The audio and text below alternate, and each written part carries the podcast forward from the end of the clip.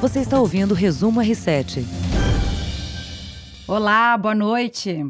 Vamos ao resumo das notícias desta quinta-feira, dia de estreia do nosso podcast Resumo R7. A partir de hoje, eu, Camila Busnello, e o meu colega Heródoto Barbeiro estaremos juntos de segunda a sexta com as principais informações da semana. Boa noite, Heródoto. Olá, Camila. Boa noite, boa noite também todo o pessoal que está nos acompanhando e vai nos acompanhar todos os dias com as notícias mais importantes. Bom, eu não sei se você notou, mas hoje a rede social da vez que está com um problema fora do ar é o Twitter. Parece que está na moda a rede social sair fora do ar e deixar na mão os usuários. Como aconteceu na semana passada com o WhatsApp, ninguém consegue acessar o perfil na plataforma. A palavra para isso, Heródoto, é instabilidade na rede. Pô, instabilidade na rede, o que será que significa isso? Mas é até a gente estava conversando saber. agora um pouquinho o seguinte: quando uma rede social como essa começa a dar problema, hoje é o caso do Twitter, a gente vai reclamar para quem? Haja vista que ela é uma rede global, tem tudo quanto é lugar do mundo. Você só não tem Twitter nos países totalitários. No Irã, por exemplo, não tem. Na Coreia do Norte também não tem. Agora, o resto do mundo tem, não funciona. O que, que a gente faz? A gente mete o pau no Twitter. Só dá para é, lamentar mesmo, porque reclamar não tem como. Se tivesse endereço, a gente ia lá, ô oh, meu, como é que é? Vai Batia na porta. É, vai, essa rede vai funcionar ou não vai? É, é, engraçado, porque quando volta a funcionar, ninguém lembra mais que teve problema também, né? É tão rápida a internet. Até porque também acumula todas as mensagens, você fica lá e tal, respondendo para todo mundo. A rede social exibe um aviso de que está enfrentando um problema técnico no momento. Ainda não se sabe a que horas o, o Twitter volta a funcionar. Para quem não tem Twitter, né, e quer saber o que é, é uma rede social super legal para ter informações de todos os tipos. Você usa bastante para Eu uso, o meu inclusive é arroba Gabarbeiro. E a gente usa muito também um aplicativo do Twitter que você conhece bem, que é o Periscope né? em que as pessoas então mandam mensagem e tal, porque no jornal à noite aqui da Record a gente usa bastante. Eu não costumo usar, até preciso depois aprender a fazer isso. Hoje várias personalidades, né, Heródoto, tem no Twitter um canal aberto com o público. Muitas declarações feitas por ali viram notícias para nós jornalistas, inclusive. Eu sigo, por exemplo, o Jair Bolsonaro, presidente, alguns opositores, como o ex-presidente Fernando Henrique Cardoso, jornalistas de várias partes do mundo, canais de comunicação, ou seja, é uma fonte de informação informação muito grande hoje, é muito rica. Quem você segue? Eu, se eu vou falar no tal de Trump, sim, Aliás, o Trump sim, a gente sim. não segue, a gente persegue. Ela, e ele persegue a gente é, ele persegue a gente, também. O cara fala cada coisa, escreve cada coisa lá no Twitter.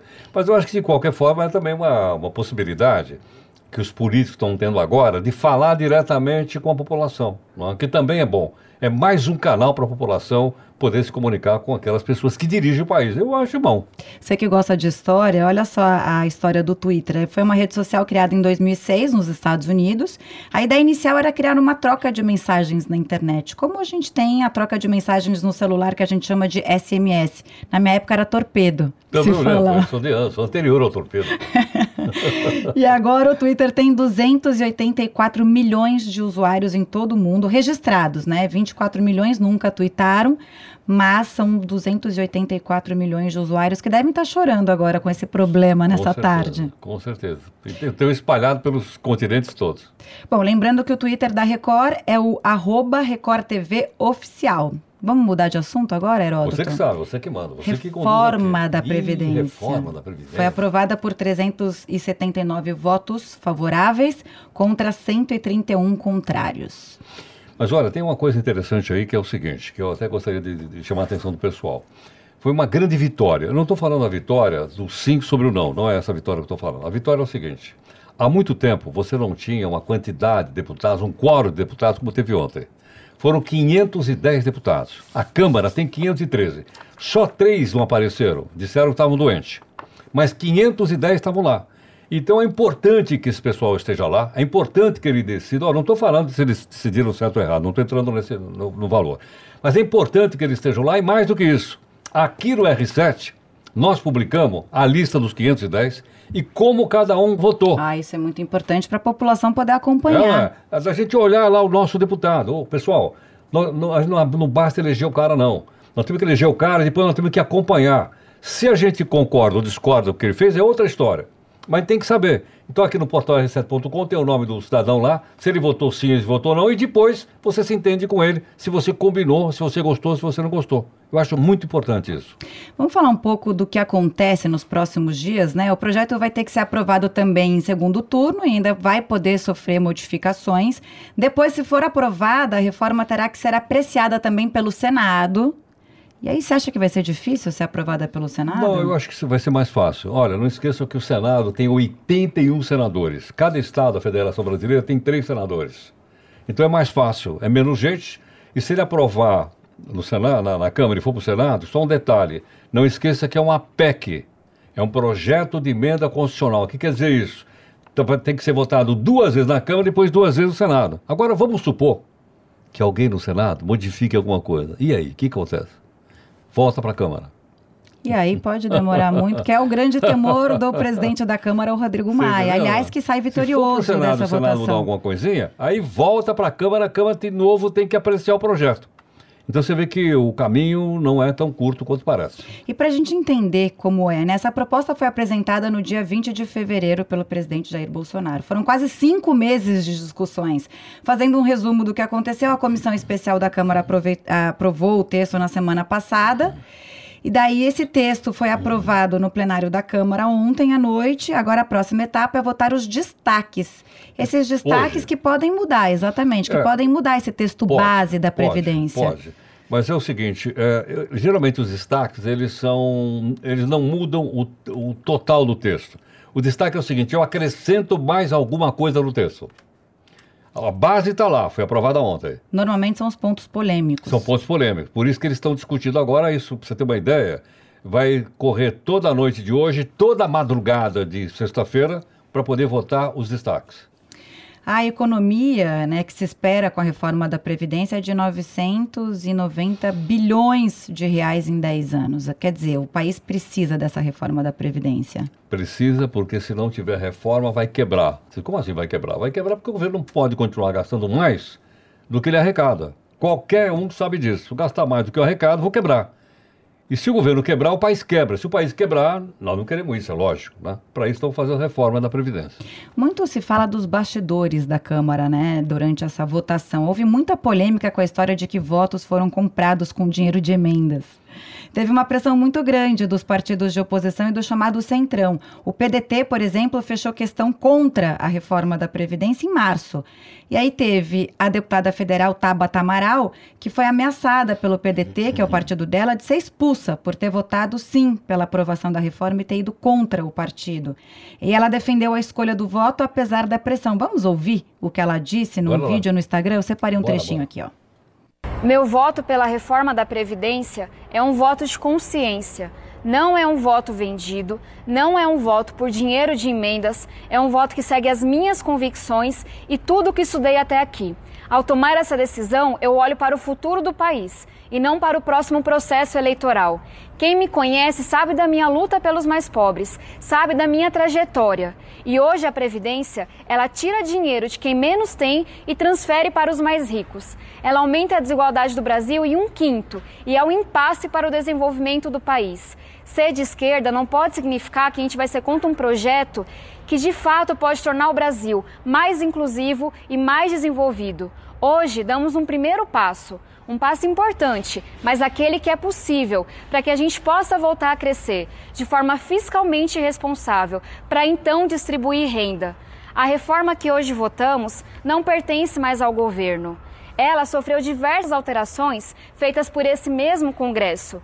E o sim que eu digo à reforma não é o sim ao governo e também não é o não a decisões partidárias. Em momentos como esse, a gente tem que olhar para o futuro do país. A gente tem que ter coragem de olhar de frente para os problemas e saber tomar as decisões, mesmo que seja doloroso. Não é fácil, não é cômodo escolher esse caminho, mas é absolutamente urgente e necessário. A Tabata Amaral chega corajosa à Câmara dos Deputados, porque é o primeiro mandato dela e ela sempre defendendo os ideais. Ela já foi contra o ex-ministro da Educação, o Vélez, Ricardo Vélez, e agora ela postou esse vídeo nas redes sociais dela defendendo o voto indo contra o partido.